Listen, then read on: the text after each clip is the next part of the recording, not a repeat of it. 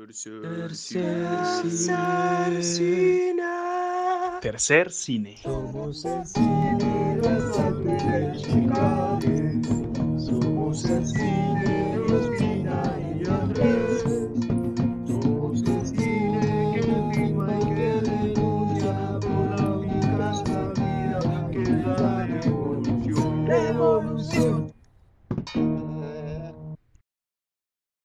Hoy en Tercer Cine presentamos En este pueblo no hay ladrones. Personas, personas y personas que nos van a escuchar esta noche. Esta noche se van a deleitar con los rostros más bellos. Espera, espera, antes de... Entonces, claramente los vamos a satisfacer con lo que tanto nos han pedido, que es el rostro de Luis Felipe Angulo. Y hoy vamos a contar con la estelar participación de Juliana Santana y de Jaime. Ah, hoy está Jorge y no viene Jaime. Uy, sí, ya. y pues Miguel. Eh, producción Enrique Segovia. Este, este podcast de hoy está dedicado al único, al inigualable, al mil rostros, al papacito Arturo Ripstein. Felipe y Jorge ya regresan.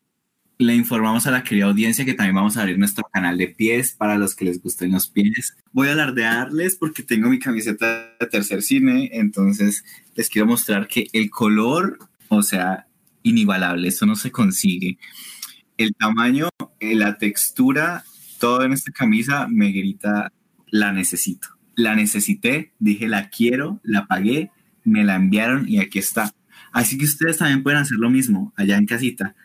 Si quieren una de estas camisas que no son caras, no es fast fashion. Ah, ah, ah. Y aparte este diseño está hecho por Miguel y por nosotros y está y aparte está muy bonita porque el cuello es como alto y como a mí me horma muy bien y yo sé que a usted también allá en casita le va a hormar muy bien. Horma muy bien, esa es palabra de mamá.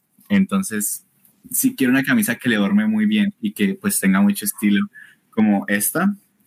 Hacemos envíos nacionales. Les presentamos a Felipe y a Jorge, las únicas dos personas que han insistido No, señor por García Márquez en pleno 2021.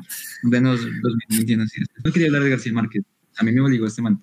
Yo- Hoy Luis, qué biblioteca tan bonita, felicitaciones, ya eres un literato.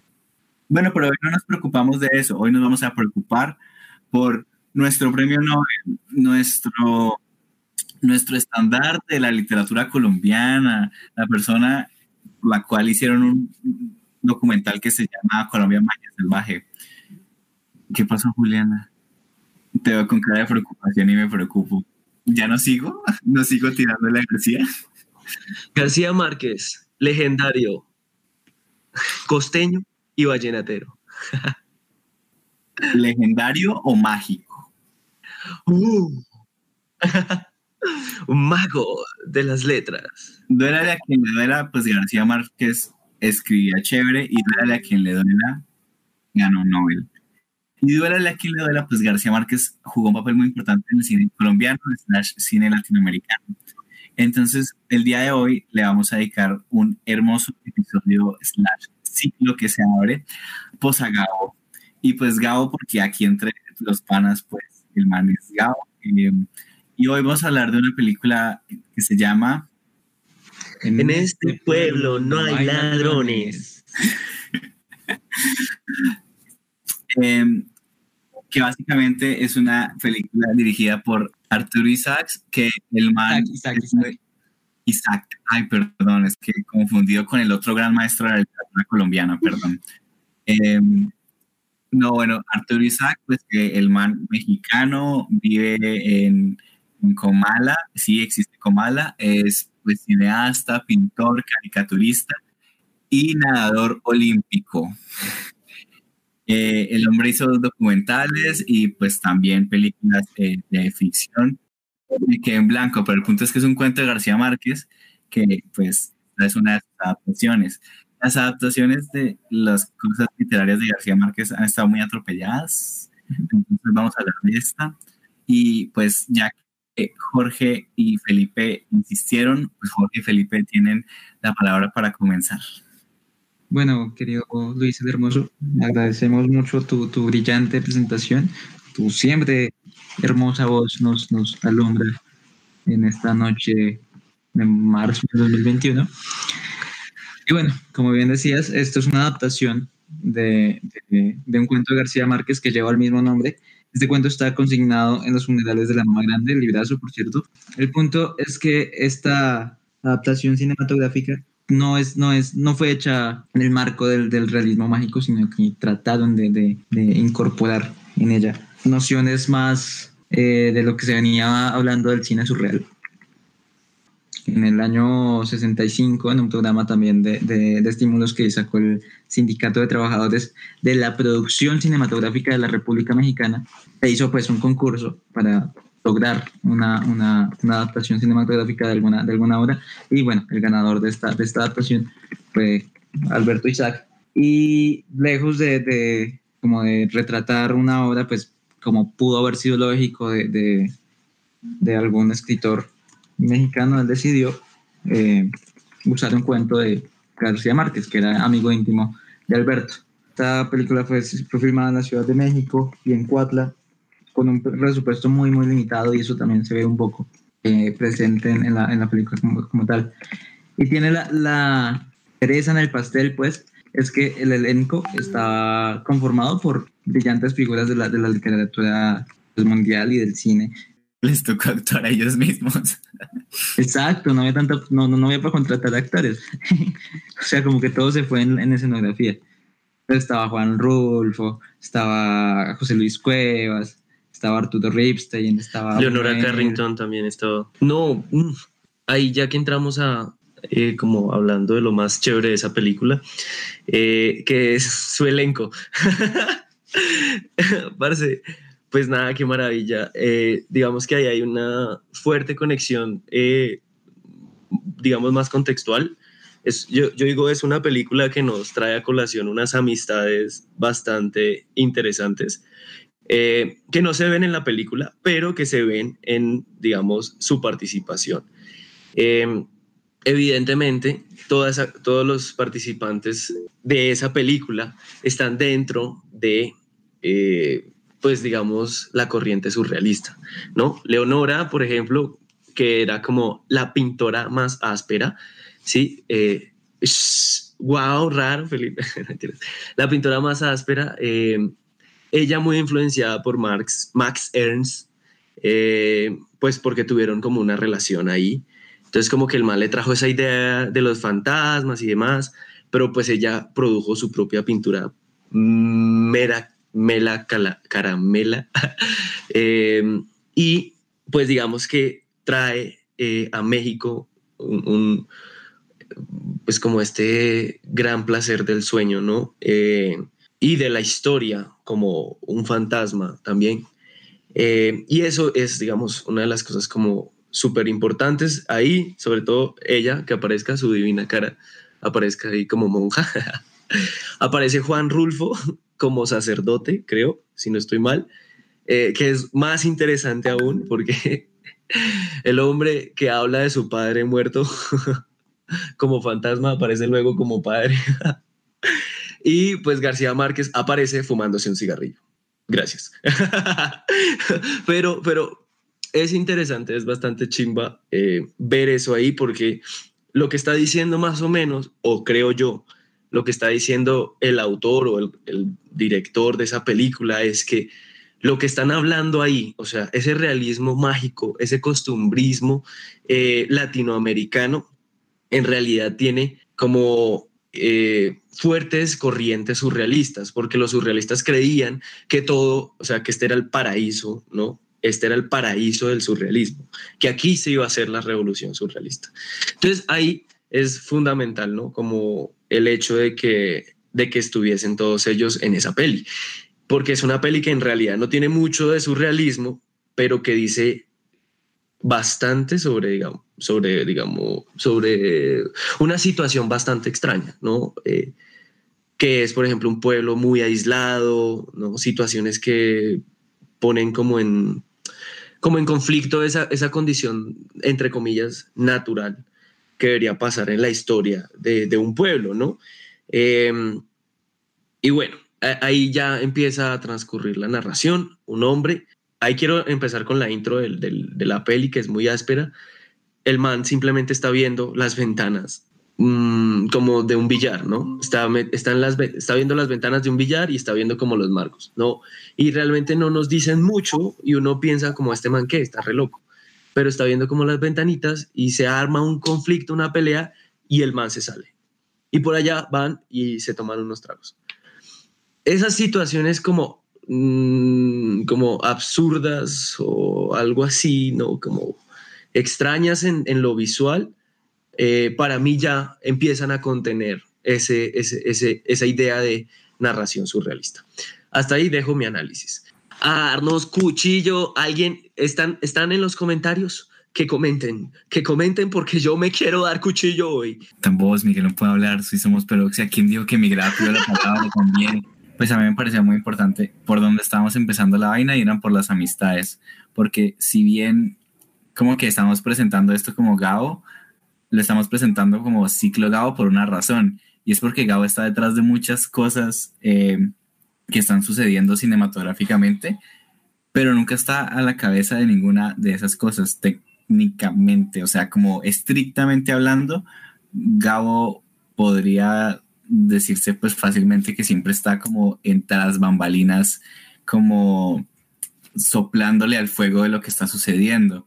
Y eso me parece como importante destacar porque sería como la primera persona de la que hablamos aquí que estrictamente no, ay, no sé cómo ponerlo en palabras para no decir no hizo cine, pero básicamente pues no se desempeñó tan cinematográficamente como las otras personalidades de las que hemos hablado. Entonces es importante pues también entender eso porque el man se está moviendo desde lo que él sabe hacer.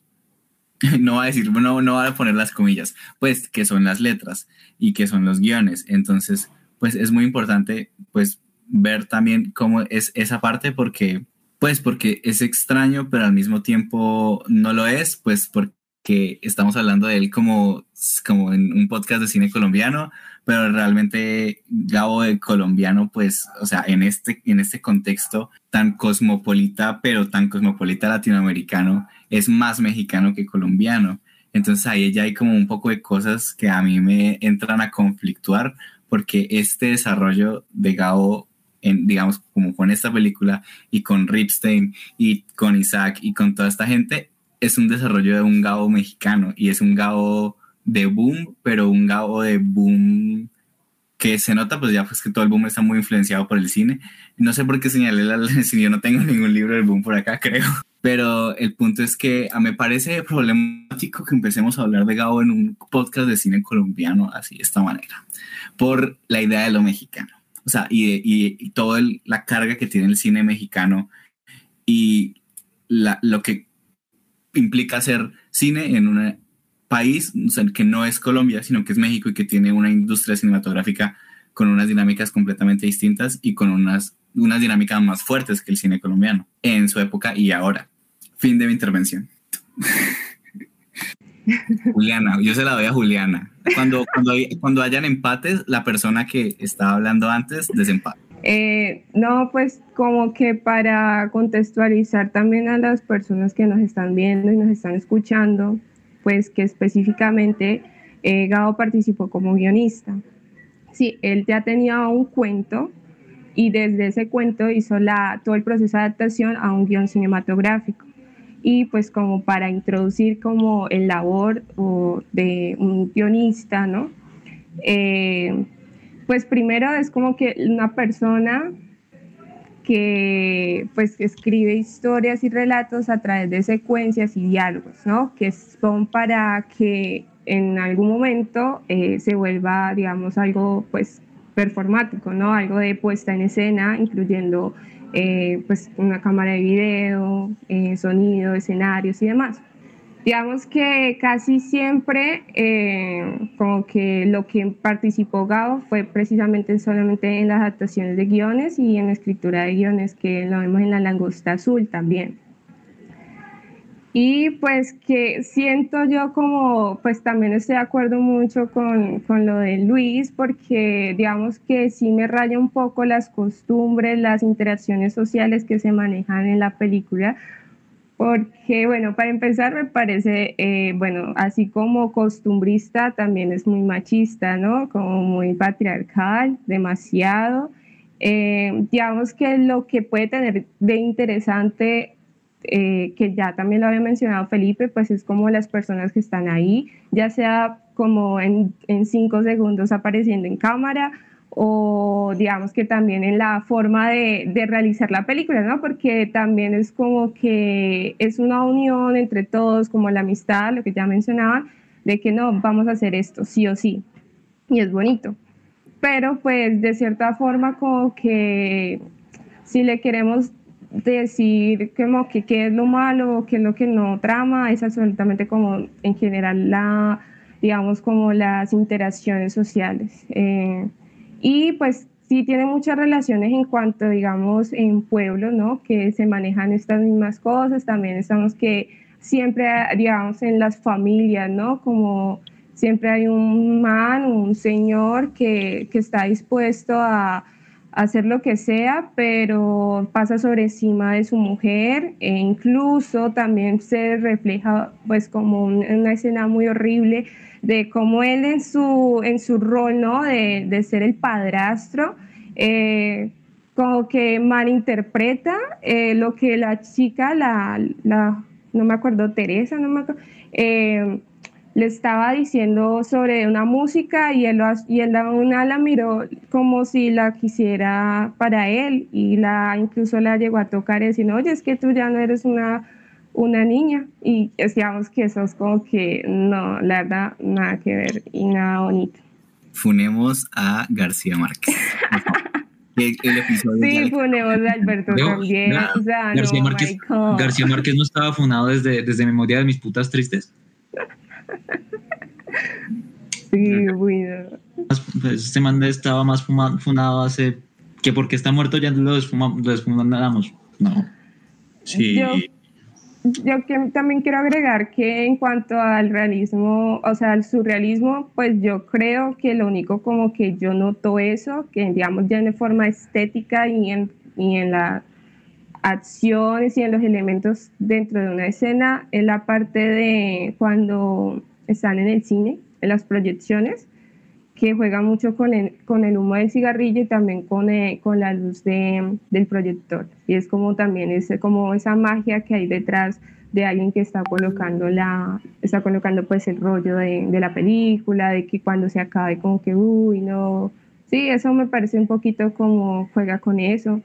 Eh, pero ya digamos que de surrealismo no le veo nada más. Eh, de cuanto a realismo mágico, que, bueno, aunque no entra dentro de la, del marco, eh, de, en los diálogos, en que, como digamos, el pueblo empieza a ponerle, darles unos poderes como unos, unos dones como nada que ver e irreales, ¿sí? Eh, al ladrón, por ejemplo, eso me parece como muy interesante. Y, y ya algo curioso es cuando sale Luis Buñuel, que es en la iglesia. Ya me gustaría que si más adelante podemos hablar de eso, qué genial, o sea, el discurso, increíble. Pero pues más adelante, ahora pues Felipe. Muchas gracias, Juliana, te quiero mucho. Eh, respecto a, lo que dice de, como que la, la, la, carencia de, situaciones surrealistas, me gustaría también como, como mirar cómo miraban los franceses el surrealismo. Eh, una vez en un taller X que tomé, eh, alguien me, pues nos explicó que, que, hay como un error de traducción en surrealismo, que en sí no es surrealismo, sino superrealismo, o sea, la traducción de, de, el surrealismo al español debería ser superrealismo. Eh, y, y, no es como un, un algo como que, que, esté raro dentro del realismo, como que como en el cine eso casi no se ve porque por ejemplo las de Luis Buñuel sí son muy así, pero eso se ve muchísimo, se ve muchísimo en la literatura surrealista y en la pintura surrealista, o sea que es coger cosas del realismo y como que es, es, muy realismo mágico, o sea, para mí el realismo mágico, para mí el realismo mágico toma más del surrealismo muchas otras cosas, o sea, el realismo mágico puede interpretarse como, como, como querían interpretar eh, realmente el surrealismo. Y, y vuelvo, reitero, eso en el cine surrealista no se ve. Tenemos a Buñuel abriendo un berraco ojo como si fuera un huevo, eh, vainas así. Pero en la literatura sí se ve muy fuertemente. O sea, la literatura surrealista es muy similar a la literatura del realismo mágico. Ya es su momento de que me linchen. Yo, voy yo, voy yo. Voy yo. Voy yo. Puedo ir yo. Puedo ir yo. Gracias. Parce, parce, no, pillen esto. Ah, si ven que nos pusimos felices, que gonorrea. Parce, parce, parce, parce, parce, pillen esto, pillen esto. O sea, es que sí está, sí está en el, en el cine surrealista, también existe un tipo de realismo, un realismo más allá, que no implica esa vaina de, ay, los sueños, ay, no, que, nos, que esta vaina súper ana- analógica. Eso es más dadaísmo que, que, que surrealismo. Perdón. cierro mis opiniones, pero, pero, pero, pero, parce, parce, Buñuel, Buñuel, y esa es una de las películas que vamos a ver dentro del siguiente ciclo después de Gabo, que es metido, metido al surrealismo todo latinoamericano. Parce, Buñuel hizo una, unas películas en México que nada tienen de surrealistas, parce. Es como un realismo re crudo, así, re abyecto, que uno dice, uy, qué gonorre. Sí, pe... Ay, marica, no puedo decir groserías porque no monetizamos, parce. Entonces...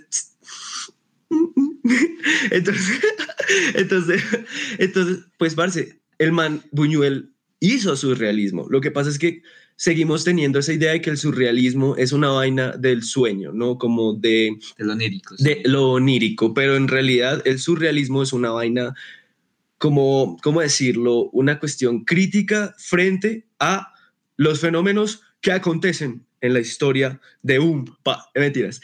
Ah, pues diría yo que es más como una, una, como una cuestión ahí como de entendimiento de la realidad que sabemos bien, la realidad para los surrealistas no solo pertenece al mundo material, sino que pertenece a uno, al yo, al yo, papis, no mentira. Pero esa interpretación, diría yo, que es lo que dice Leonora, o sea, lo que hace Leonora Carrington y lo que hace Max Ernst, es, parce, vamos a ver la historia y vamos a ponerla en signos y símbolos. Y en esos signos y símbolos construyeron una narrativa visual muy hijo de puta. Que, ay, güey, madre, no, más groserías, Felipe.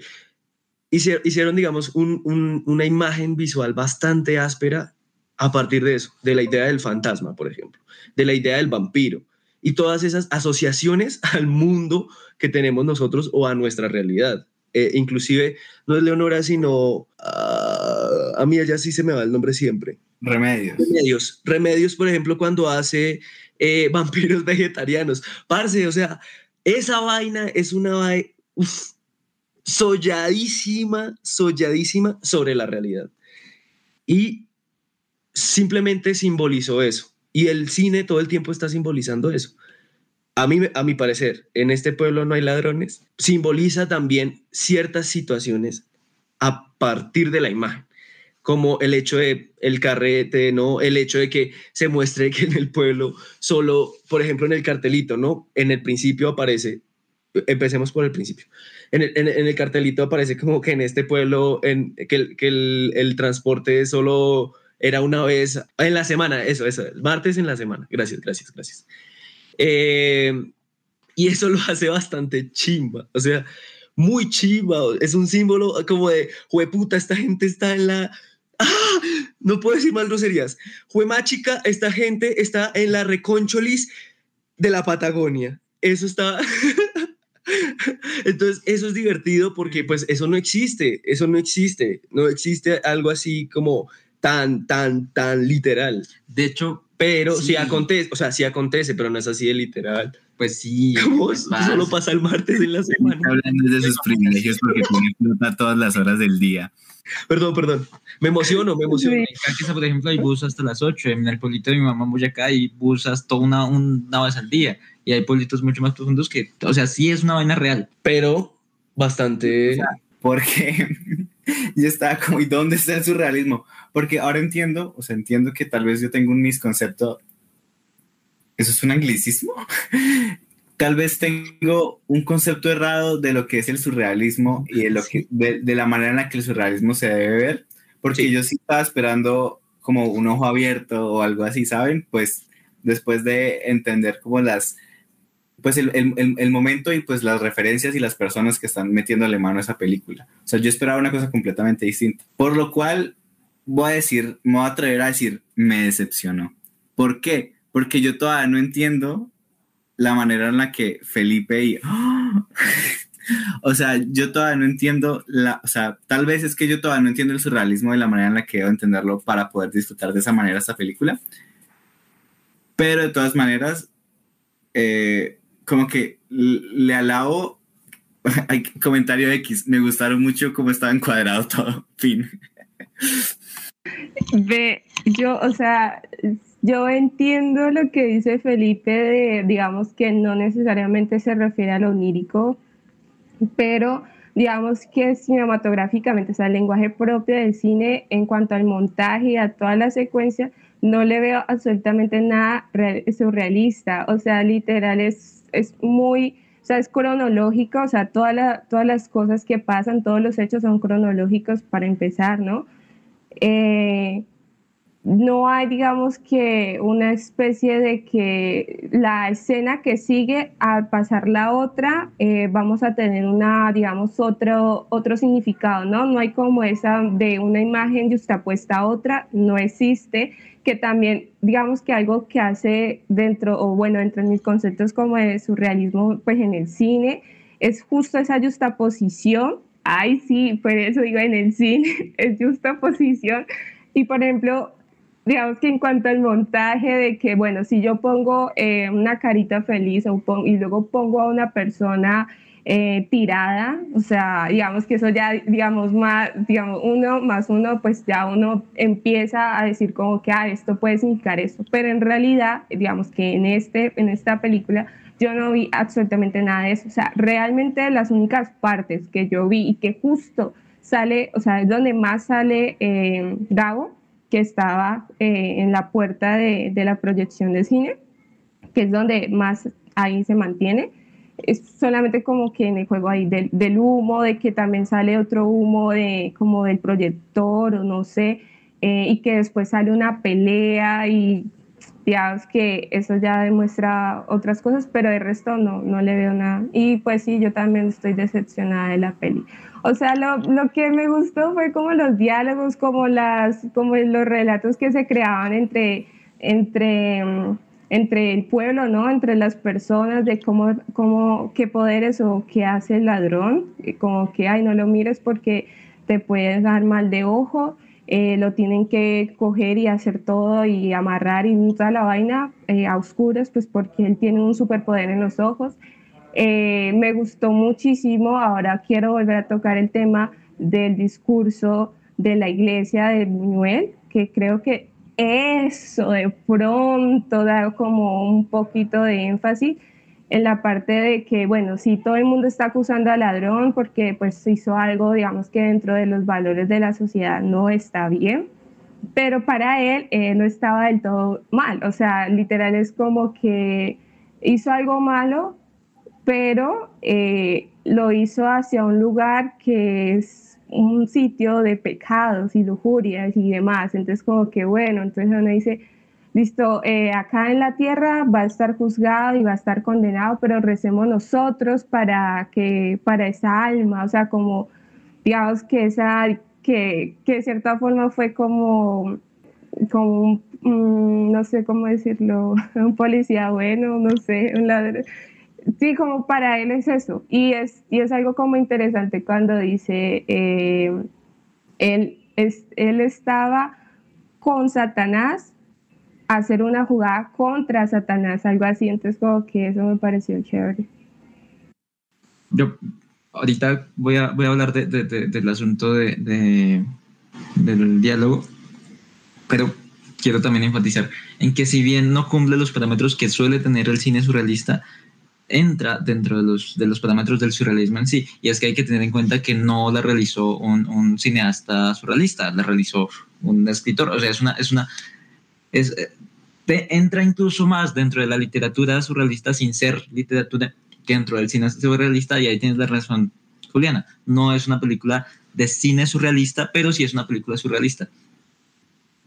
¿Sí me Yo- entender? Yo voy a decir Ay. Me confundía. Y no se puede poner realismo algo. mágico, o sea, no es una algo. película con realismo Yo mágico y ya. algo.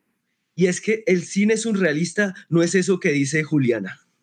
Y voy a ponerlo en claro, porque Buñuel es la máxima representación del cine surrealista. Y Buñuel no solo es esa maldita película del ojo. Buñuel hizo muchas películas sobre México, el México caduco, y eso seguía siendo cine surrealista, aunque digan que no. Y es porque quieren categorizar el surrealismo en esa, lo- en esa loquera de las analogías, en esa loquera de que una imagen se vuelva otra, en esa chimbadas culas, parce. Sin groserías. Ah, no. Sí, sí, quiero volver al surrealismo eso. Quiero reducirlo. Me parece a mí una categoría muy cerrada y que yo considero este es cine surrealista. Mm, no. Es, O sea, es yo una película pero tengo que decir que verdaderamente yo no sé tanto de surrealismo como para como entrar en esta discusión, como que realmente Me voy a poner mis confieso que esto es de, de- de mis puntos débiles de la carrera, como que esto no lo estudié tanto, eh, y menos a Gabo, pero, o sea, es que pensemos en el guion. Ay, Juliana se fue. Se nos puso brava y se fue Juliana. Este, no mentiras, pero pensando desde el guion, o sea, ¿ustedes creen que la, como guion García Márquez tiene elementos surrealistas o tiene más bien elementos de realismo mágico? Yo me paro más en que, o sea, tengo también una confusión enorme. Si bien considero que el, que el realismo mágico puede encajar un poco dentro de, de la concepción que se tiene de surrealismo, obvio tiene más concepciones de realismo mágico que de surrealismo en sí. Yo quiero decir algo, y es que el surrealismo fracasó en Latinoamérica. O sea, todos esos surrealistas vinieron acá porque creían que este era el sueño surrealista. O sea, veían todas esas tradiciones, veían todas esas cosas y eran como el sueño surrealista, porque están las costumbres, la historia presente, está la espiritualidad. Apropiación está. Así, así. Eran re hippies, parce, o sea, los hippies, ¿no? O sea, por eso llegó este man, a- ¿cómo se llama este man? Que habló de los tara, tara, bah, ese piro. Un man ahí que llegó a decir, y lo incluso lo dijo, ah, ven, olvídenlo. Pero el caso es que siempre llegaban los surrealistas, siempre llegaban los surrealistas a decir como, México es el lugar del surrealismo. Aquí nace el surrealismo verdadero. ¿Por qué? Porque nosotros ya estamos construidos en la historia europea. Y lo que pasó fue que los de Latinoamérica dijeron que esta marica, que, ah, que es esta mierda, parce. Y César Vallejo, uno de los que se consideraba críticos del surrealismo, pues empezó a decir eso, ¿no? Aquí no hay surrealismo, se podría hablar de suprarrealismo. Y además dijo él, ¿no? Como, como, ni mierda, yo no voy a hacer surrealismo, yo voy a hacer realismo crudo, que sería algo mejor. Algo Podemos es. también dedicar este podcast a César Vallejo, papacito rico. Ah, vamos a al Vallejo aquí. Pero Es el único Vallejo bueno y, y no vamos a hablar más del tema. de eso. Bueno, entonces, eh, entonces, pues por ese lado, por ese lado, parce, yo considero que probablemente lo que vemos en esta película sí tenga el surrealismo en sí misma, pero, pero como es hecha por latinoamericanos que además nunca pudieron sentirse del todo con el surrealismo, excepto por Leonora Carrington y por Rulfo y por Buñuel. No, Rulfo- no, Rulfo no no- nunca se consideró surrealista. Tal vez Buñuel, y ahí estaría la mano de Buñuel como metiéndose un poquito, pero Buñuel no, no se intervino tanto porque en esos momentos Buñuel además estaba interesado en el realismo del México. Eh, pero yo no sé hasta qué punto ese realismo que él pone en su película, o sea, la forma de narrar en su película, la perspectiva desde la que pone la narración en la película, sea entonces el realismo en la cinematografía, como el documental, por ejemplo. Entonces ahí ya él puede decirse, bueno, este es un realismo, pero desde mi perspectiva que es la... Estamos hablando de Gabo o de Arturo. No, no, no, de, de, de Buñuel, de Buñuel, que estaba. Ah, Buñuel ok. hizo películas realistas en México. Porque, porque este Arturo también hizo documental. Sí. Por ejemplo, ahí está. ¿Quién sabe? De loca, ¿no? A mí me parece que en una película, a mí me parece que es una película que por más que tiene una línea, ¿no? Formal, eh, como del típico guion básico de voy a iniciar, voy a desarrollar, voy a finalizar. Pues lo digo yo, creo, Le porque el cineasta es básico y guion de Tiene- Márquez tiene y le estamos Marica, es que yo creo que mal es, mal cineasta, tal vez buen guionista, ¿no? Eh, o buen escritor, quién sabe, pero no sé, yo creo que todos metieron las manos ahí en ese cosito para, en ese cosito, en esa película para, para darle como, como unos pequeños toques sutiles. Eh, que no van al lado onírico y exagerado del surrealismo, que yo creo que hay que empezar a, ir- a romper esa, esa, Por mi ignorancia le daría la razón a Felipe, pero porque, porque es Felipe no se la voy a dar. Así que estén atentos porque yo voy a estudiar sobre su realismo y voy a darles una trapeada a estas personas. No mentiras, o sea, realmente me quedo con mucho porque verdaderamente qué cosa pues tan extraña la manera en la que están entendiendo, bueno, la manera en la que el surrealismo, porque ahora sí estoy recordando aquellos momentos en la universidad en los que hablamos de grandes artistas como Frida Kahlo. eh, ay, Frida es una gran artista, por favor me la respetan. En esta casa apoyamos, están Frida Kahlo y están eh, todas nuestras bellas mujeres pintoras que. Un besotote porque los hombres No, como no, estos no, cisgéneros, hombres No, no, cisgéneros, reímos por eso. no mentiras, Sí. no, ella es pero mala, el punto, el, el punto paro es- duro por eso. el punto, volviendo tal vez un poco más a la película, es que, y es algo que estaba hablando con, con Miguel y con Juliana hace ratico, y que estábamos hablando un poquito también ahorita, que es, conecta un poco con esto de que dice Felipe de como de no ser una película surrealista de vamos a no sé, colores, flores y muchos amores y. X, sino pues más bien más tranqui, diría yo, surrealismo tranqui.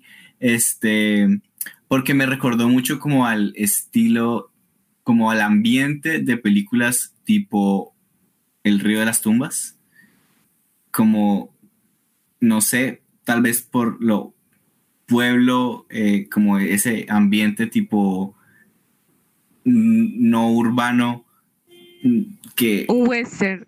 eh, es western mexicano. western. Ah, que en el caso era cada western a lo colombiano, ¿no? no sé, como que ese ambiente a mí se me hace como que un, un ambiente que, bueno, sí, hable señor, pero pues yo iba a decir nada más como, como el, el ambiente perfecto y propicio pues para el realismo mágico y no para el realismo. ¡Ah! No, parce, parce, parce.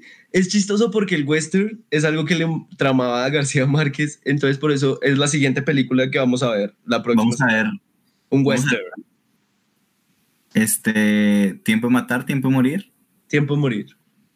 Vamos a ver, oh, Pregunta al señor directivo creativo Felipe Quintero. En este ciclo Gabriel García Márquez vamos a hablar de amor en los tiempos del cólera. No. no. No vamos a hablar de amor en los tiempos del cólera, querida teleaudiencia. Pero mientras ustedes no estaban, Felipe y Jorge, vamos a hablar de Edipo Alcalde, de la cual eh, García Márquez hace el guion. Porque pues se van a ganar una hora de Luis Felipe hablando de Sófocles. Muchas gracias, Luis Felipe. Gracias. Te queremos, Luis Felipe. Gracias, Luis. Entonces, continuemos. Ah, mentiras. Eh, parce, es chimba lo del western. Lo del western es algo interesante porque es otro, otra corriente que también podría decirse influencia del, surre- del surrealismo. Aunque ahí estamos suponiendo que el surrealismo nos trajo y nos influyó en las mejores eh, corrientes cinematográficas. Y aquí somos- Pues nos influyó, no, o sea, no, no podemos dar juicios de valor, pero sí hay influencia. Sí hay influencia. bastante. Y los autores surrealistas o realismo mágico, eh, pues también lo hicieron, parce. Que no lo hicieran en, en- en sus escritos o en sus cuentos o en sus grandes obras, pero estaban interesados. Y ese interés también es fundamental para entender el movimiento en Latinoamérica. Que pues no podemos hablar del surrealismo solo como una corriente eh, cinematográfica basados en una película o el surrealismo basados en el primer libro escrito por el manifiesto surrealista, por ejemplo. Tampoco, ¿no? Ahí es donde uno tiene que fundamentarse. Tal vez el gran resumen de esto es que esta no fue la mejor película para explicar el surrealismo en Pero es que no es surrealista, o sea, no, no, no empezamos con ciclo surrealista, Es empezamos que el con ciclo ciclo- surrealista es el ciclo siguiente. el ciclo siguiente. Es el Este, es el ciclo este es el ciclo Ay, me García confundía. Es que el ciclo García Márquez Pensé que una buena manera de la... entrar al surrealismo. El ciclo García Márquez es una buena manera de Y era- entrar. o sea, Ustedes no saben lo que sufrí yo intentando encontrarle surrealismo a esta película. Es que eh, con esto, con García Márquez, lo que queríamos traer a colación era el surrealismo en Latinoamérica. ¿Existe surrealismo en Latinoamérica? Esa era la pregunta que queríamos comenzar, ¿no? Ahora, a mí se me olvidó, pero yo quería decir algo. La langosta azul se dice, se dice que García Márquez no intervino. Que solo después, que solo después Nos apareció el confirman nombre- por interno, nos confirman acá tras bambalinas. Andrea Aquí nos dicen, tras información secreta que nos han traído. No, pero ¿cómo desde- así? No entiendo. O sea, metió nada más el nombre que. Sí, sí. Ajá. Ajá. Fuentes importantes como las de El Uniandino nos dijeron a nosotros que en estos momentos, que en estos momentos Gabo García no intervino en la langosta azul. Eh, Fuentes, Arialdo Sea, que solo pusieron el nombre de él posteriormente. Eso es lo que nos sa- sabemos. Sí, respondan. ajá. No, pues yo pues iba a decir que. Pues ya. El protagonista sí estaba bueno. Como lo decían por ahí. Verdaderamente. Confirmo. Y que. Stream Bañista Lunar. Compren camisetas de tercer cine. Lean a Gabo porque ganó un premio Nobel. Y. no mentiras, no les voy a recomendar que lean a Gabo, pero, o sea, tal vez que sí vean esta película y que comenten y que piensen en todo lo que dijo Felipe hoy, porque yo tengo que volver a ver la película para pues volver a hablar con Felipe porque no entendí mucho de lo que dijo, pero sí entendí. Entonces, pues estén pendientes porque pues Gabo hizo cosas importantes eh, y vamos hasta a seguir hablando de ellas. Edipo Alcalde es una de ellas, pero yo no me voy a centrar en que es Gabo en ningún momento, entonces léanse Edipo Rey para que lleguemos duchos a la clase. No mentiras. pero sí, con, solamente con que hablen un rato con sus mamis ya es suficiente. Entonces, Eso no se hace, Luis. Entonces eh, pues nos veremos prontamente, pronto. Eh, Juliana nos dejó porque tuvo problemas de conexión. No es porque se haya peleado ni que se vaya a deslindar de tercer cine. O sí. ¿O sí? Dejamos O la sí. pregunta en el O aire. sí, o estamos creando drama. No lo sabemos. Hi. Yo quiero decir algo, yo quiero decir algo importante. Otro, otro, por favor, voy a llamar otra vez a mi fuente. No, no. Datos importantes del final. Ahí está, confirmadísimo. Confirmadísimo. Vean ustedes, en este pueblo no hay ladrones. Escúchenlo bien, en este pueblo no hay ladrones. Nació, nació. García Márquez era muy amigo de Carranza. Nació, nació de una conversación amistosa con Carranza. Cuando Carranza le comentó sobre Caquesa a García Márquez. ¿Qué va en serio? Carranza, Carranza vivió en Caquesa y le habló a García Márquez de Caquesa y García Márquez hizo en este pueblo no hay ladrones. Y lo vamos a Estamos promocionando la cultural. con argumentos fehacientes que consisten en solo decir así fue. Confirmamos porque vivimos ahí. Estamos en Caquesa, entonces. Eso es historia Bueno, compañeros, realista, surrealista. miren, camisetas bonitas, cómprenos camisetas bonitas, orman muy bien el cuerpo, son No frescas, suscribirse. cuello alto, modernas, ergonómicas, slow fashion, eh, alternas.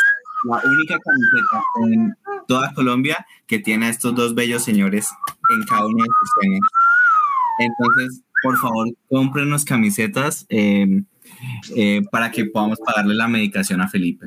Gracias, gracias. Y muchas gracias por escucharnos porque hoy fue un episodio especial. Vamos a seguir mostrando nuestros rostros, nuestros bellos rostros, rostros viejos, rostros nuevos eh, y ya. Creo que yo me trabé.